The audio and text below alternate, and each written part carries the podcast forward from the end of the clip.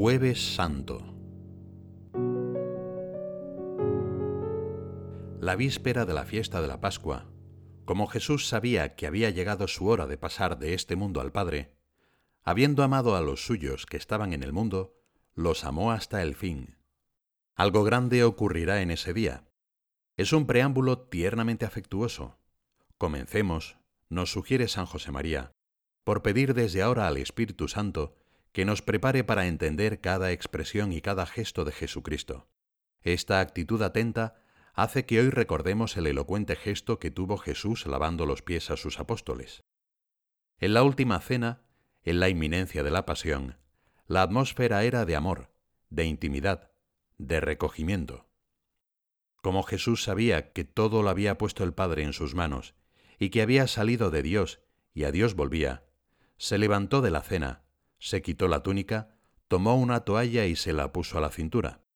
Después echó agua en una jofaina y empezó a lavarles los pies a los discípulos y a secarlos con la toalla que se había puesto a la cintura. Para los apóstoles debió de ser muy impactante ver a Jesús realizar este gesto que estaba reservado al siervo del lugar. Seguramente lo habrán comprendido, pasado el tiempo. Incluso hoy a nosotros nos puede resultar sorprendente imaginar a Dios en esa posición, limpiando con sus manos el polvo del camino. Dejarnos lavar los pies por Cristo implica reconocer que no somos nosotros los que nos hacemos puros, limpios o santos. Y esto es difícil de entender. Si no dejo que el Señor sea mi siervo, que el Señor me lave, me haga crecer, me perdone, no entraré en el reino de los cielos. Dios nos salvó sirviéndonos. Normalmente pensamos que somos nosotros los que servimos a Dios. No, es Él quien nos sirvió gratuitamente, porque nos amó primero. Es difícil amar sin ser amados, y es aún más difícil servir si no nos dejamos que Dios nos sirva. Esta es la paradoja cristiana. Es Dios quien se adelanta. Es Él quien toma la iniciativa. Por eso es tan importante, antes de emprender cualquier tarea apostólica, aprender a recibir lo que Dios nos quiere dar, aprender a dejarnos limpiar una y otra vez por su mano.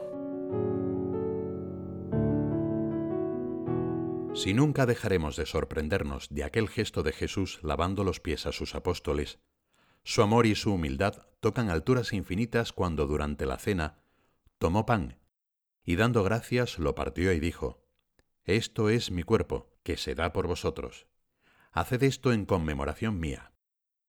Y de la misma manera, después de cenar tomó el cáliz diciendo, Este cáliz es la nueva alianza en mi sangre, cuantas veces lo bebáis, hacedlo en conmemoración mía.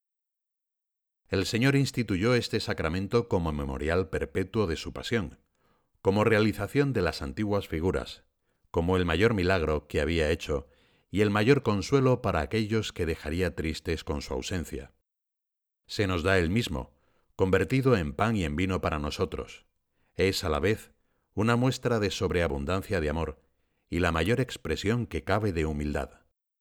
El sacramento eucarístico nos permite la identificación con el amado, ser una misma cosa, fundirnos, compenetrarnos con Dios. San José María señalaba que nuestro Señor Jesucristo, como si aún no fueran suficientes todas las otras pruebas de su misericordia, instituye la Eucaristía para que podamos tenerle siempre cerca, y en lo que nos es posible entender, porque movido por su amor, quien no necesita nada, no quiere prescindir de nosotros. La Trinidad se ha enamorado del hombre. No salimos de nuestro asombro. Por mucho que nos imaginemos todo lo que Dios Padre nos ha regalado, nunca acertaremos a comprenderlo. Es medicina de inmortalidad, antídoto para no morir, remedio para vivir en Jesucristo para siempre. No merecemos tanto cuidado, tanto cariño, tanta atención. Tratamos de corresponder, pero incluso para hacerlo, necesitamos su ayuda. Por eso lo primero no es nuestro obrar, nuestra capacidad moral. El cristianismo es, ante todo, don. Dios se da a nosotros, no da algo, se da a sí mismo. Por eso, el acto central del ser cristianos es la Eucaristía, la gratitud por haber recibido sus dones, la alegría por la vida nueva que Él nos da. En las palabras del sacerdote antes de la consagración, dando gracias, te bendijo, lo partió y lo dio a sus discípulos, diciendo, Percibimos la disposición agradecida del corazón de Jesús de frente a Dios Padre. Nosotros queremos tener la misma actitud de Cristo en esta víspera santa. Del agradecimiento es fácil que brote la generosidad para extender esa vida nueva que hemos recibido. Trataremos de amar a los que Él ama y como Él los ama. Un mandamiento nuevo os doy, que os améis unos a otros. Como yo os he amado, amaos también unos a otros. Por Cristo, con Él y en Él, somos capaces de amar hasta el extremo. Como Jesús, nos arrodillamos ante los hombres para limpiarles los pies. Comprendemos sus miserias y las cargamos sobre nuestros hombros.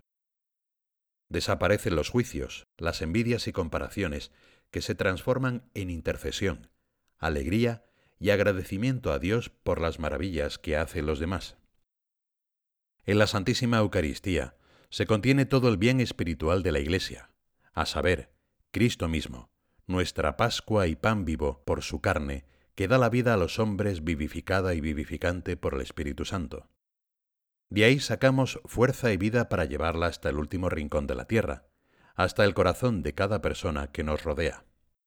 Podemos aprovechar este día en que Dios regaló a su Iglesia este sacramento para rezar también por la santidad de los sacerdotes, para que sirvan cada día a la Iglesia con el mismo amor del Señor. Con nuestra oración podemos ayudarles a hacer realidad este deseo que les mueve como sacerdotes. No elegimos nosotros qué hacer, sino que somos servidores de Cristo en la Iglesia, y trabajamos como la Iglesia nos dice, donde la Iglesia nos llama, y tratamos de ser precisamente así, servidores que no hacen su voluntad, sino la voluntad del Señor. En la Iglesia somos realmente embajadores de Cristo y servidores del Evangelio. Entre tanto don que recordamos hoy, sabemos que Jesús nos ha dado también a su Madre, a ella testigo principal del sacrificio de Cristo, podemos acudir para, con su ayuda, tener una vida animada por el agradecimiento humilde de tantos dones recibidos.